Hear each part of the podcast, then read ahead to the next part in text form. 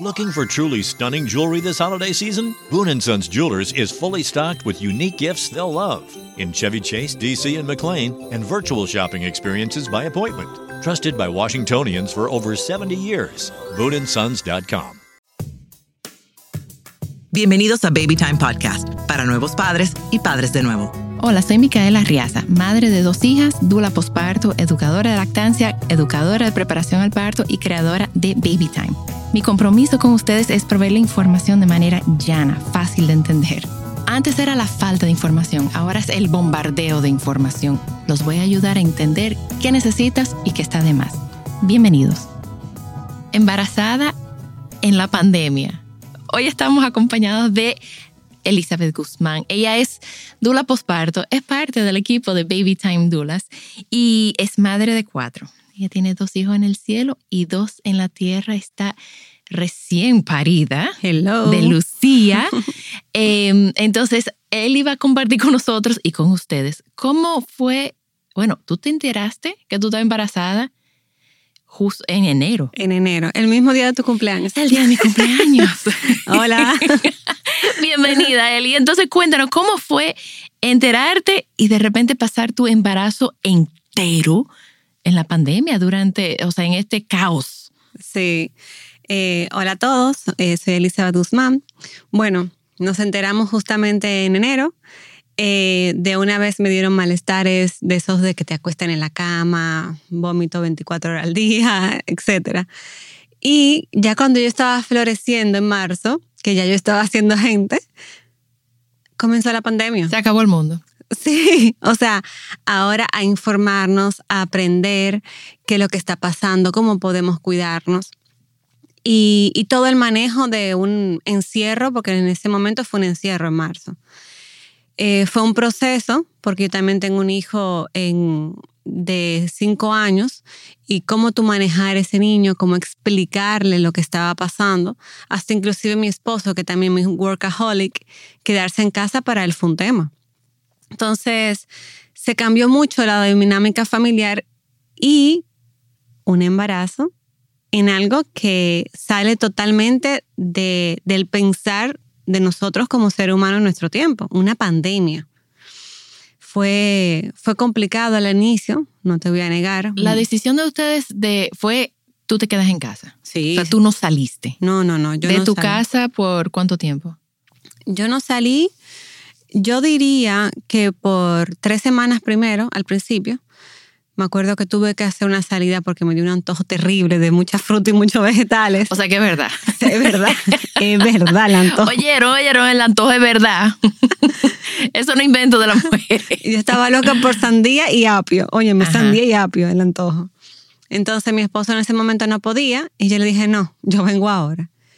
Y él me dice, ¿tú estás segura? Y yo, tranquila. O sea, yo me armé como si iba a una tercera guerra mundial. Y, y fu- me sentí feliz en el supermercado. O sea, me sentí libre.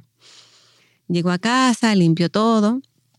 Y bueno, esa fue como mi primera salida, pero generalmente era mi esposo quien hacía todas eh, las salidas de supermercado, qué sé yo, cada dos o tres semanas más o menos. ¿Y te llegó a dar como ansiedad por no poder salir? ¿O tú te sentías más segura, tranquila y segura no saliendo? Yo me sentía muy bien en casa porque yo sentía que así estábamos cuidando a nuestra familia. Y hubo un día que yo me senté conmigo misma y dije, bueno, esto es lo que hay. Vamos a no entrar en, en crisis ni en pánico, ¿verdad? No vamos a desesperarnos, vamos a disfrutar lo que tenemos. Y yo creo que para mí eso fue un momento clave de la maternidad, de esta maternidad, de ese embarazo.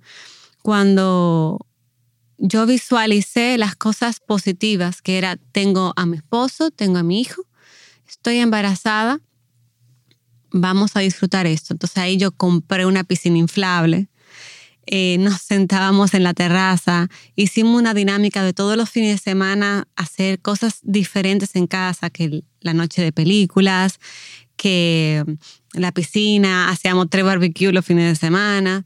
Entonces, hice un mundo de- dentro de nuestro hogar, algo positivo.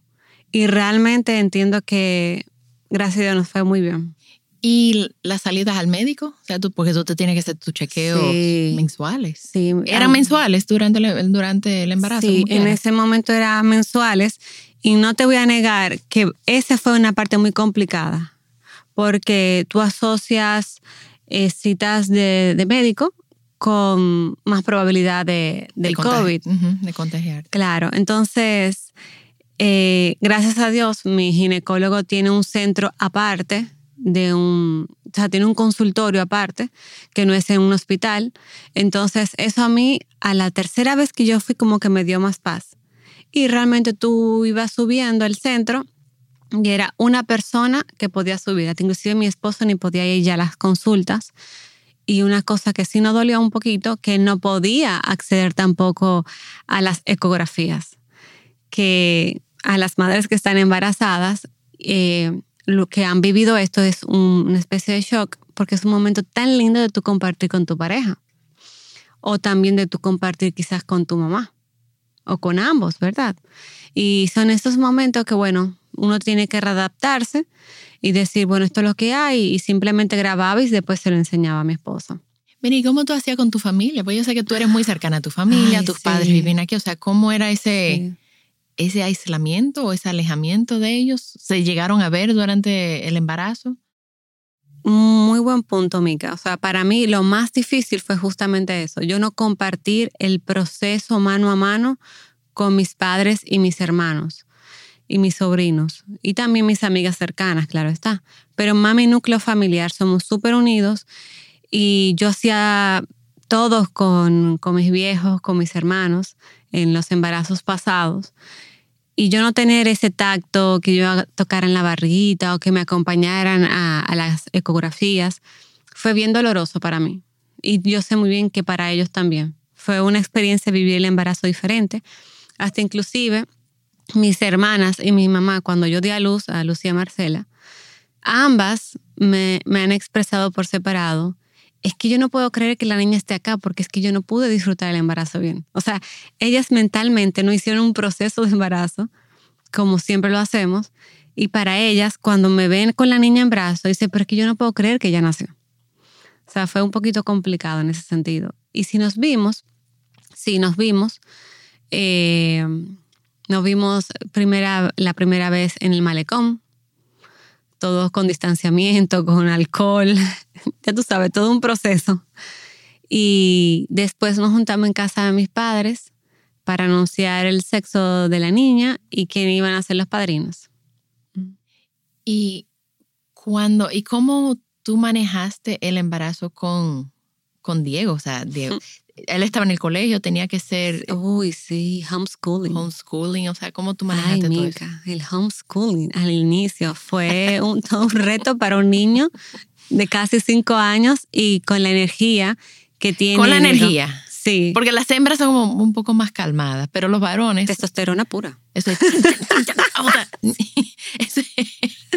corriendo, brincando, eh, manteniéndose, o sea, activos, o sea, no hay como un momento de calma cuando son varones. Tal cual. Entonces mi hijo es muy kinestésico. Él te habla, pero él tiene que caminar cuando él habla. Él tiene que mover muchas de las manos y es muy gestual. Y imagínate yo dándole clase. Entonces él se paraba y me brincaba y hacía, yo mi amor, ven, sentémonos. Sí, pero entonces fue un momento de, de reajuste para ambos. Yo disfruté realmente el homeschooling con él. No obstante, ya al final ya estaba cansadísimo. Ya el último mes. O sea, Loca porque entraron las vacaciones. Sí, sí. Yo creo que era yo la que más quería vacaciones. No se sabía si era él o yo. Pero realmente fue un momento chulísimo porque yo lo convertí eso como una actividad extra, como para eh, rellenar los tiempos trancados en una casa. Y yo entiendo que no fue bien, eh, solamente que mayo fue un poco bastante caótico, pero no fue bien en general. Y con el tema de él y el embarazo, él lo deseaba muchísimo. Tú ahorita comentaste que yo tuve eh, pérdidas y eh, Diego vivió una pérdida de un embarazo y él lo vivió porque él se enteró y hasta cierto punto también lo, sufrió porque lloró, hizo un, un semiduelo. Un niño de tres años y medio. Y cuando nosotros quedamos embarazados, para él fue Disneylandia. O sea, él fue un niño, una niña muy deseada, nuestra hija, y él estaba muy enfocado también en el embarazo. O sea, que fue algo lindo también para Diego dentro de la pandemia. ¿Y algún consejo para alguna madre? Porque yo sé que ahora, o sea, ya tenemos, eso empezó en marzo, ya tenemos 10 meses de haber pasado la pandemia. Ya la gente está como, no están tan resguardados. ya, normal. Ya estamos viendo una normalidad, más o menos.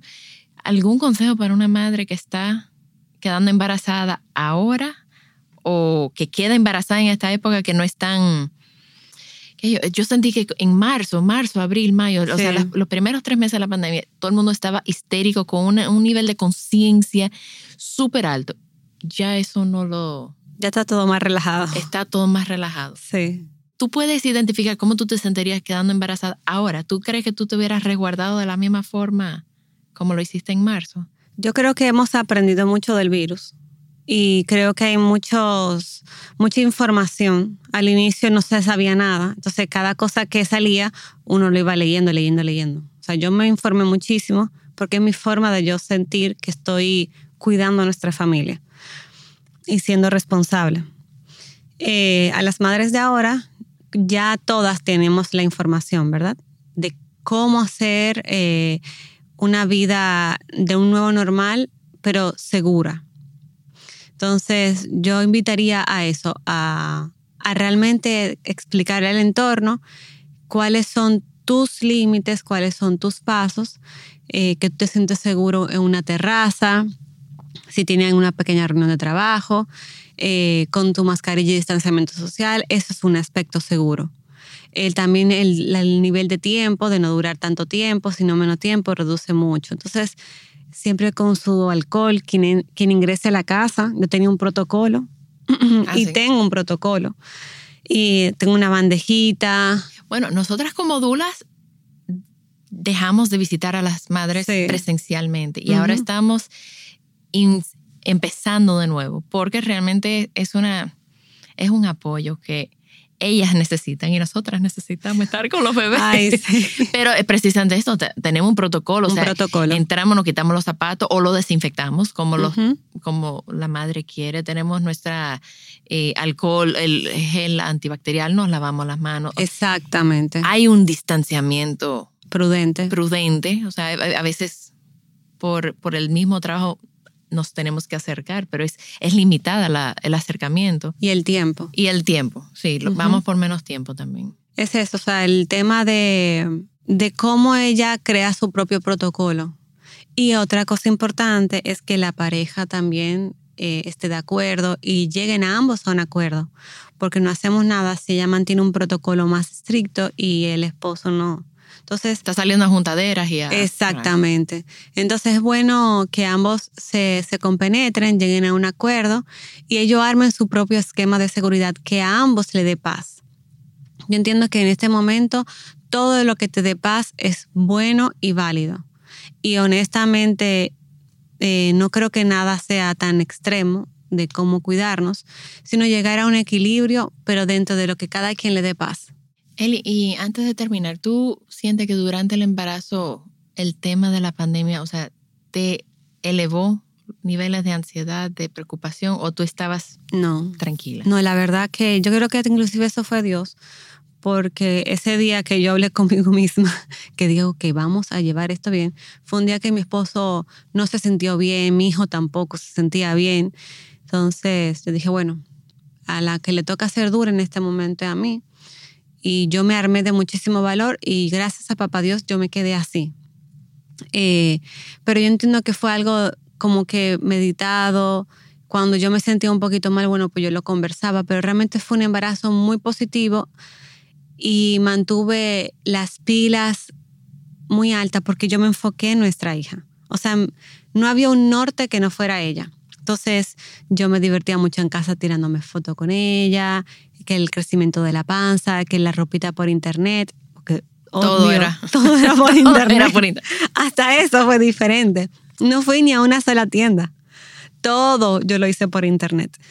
Eh, entonces, pues yo me enfocaba en esas cosas positivas, Mica. De verdad que te lo juro. Y fue un embarazo hermosísimo. O sea, fue una... Y que espero que le dé luz a las que nos están escuchando de que sí se puede. Y aquella que realmente tiene un embarazo un poquito complicado emocionalmente también es sumamente válido. Eh, es como cómo no agarra a cada quien, ¿verdad? Pero gracias, papá Dios, mi experiencia fue extraordinariamente positiva. Ay, qué bueno. Pues nada, muchísimas gracias, Eli. Vamos a seguir. A ti, Mica. Eh, después que yo quiero saber sobre el día del parto, porque estábamos todas tan pendientes a esa llegada de Lucía que llegó el 15. Ajá, 15 de septiembre. O sea, ella llegó exactamente nueve meses y un día después que nos enteramos que tú estabas embarazada. O sea, nada, muchísimas gracias, Eli. Y bueno, vamos a, vamos a conocer ahora el día del parto. Estamos en las redes como arroba babytimerd y babytimerd.com. Estoy muy honrada poder compartir mi información y la de los expertos, que yo voy a tener expertos acompañándome en diferentes temas. O sea que nada, señores, muchísimas gracias. Baby Time Podcast es grabado en Pinktree Studio.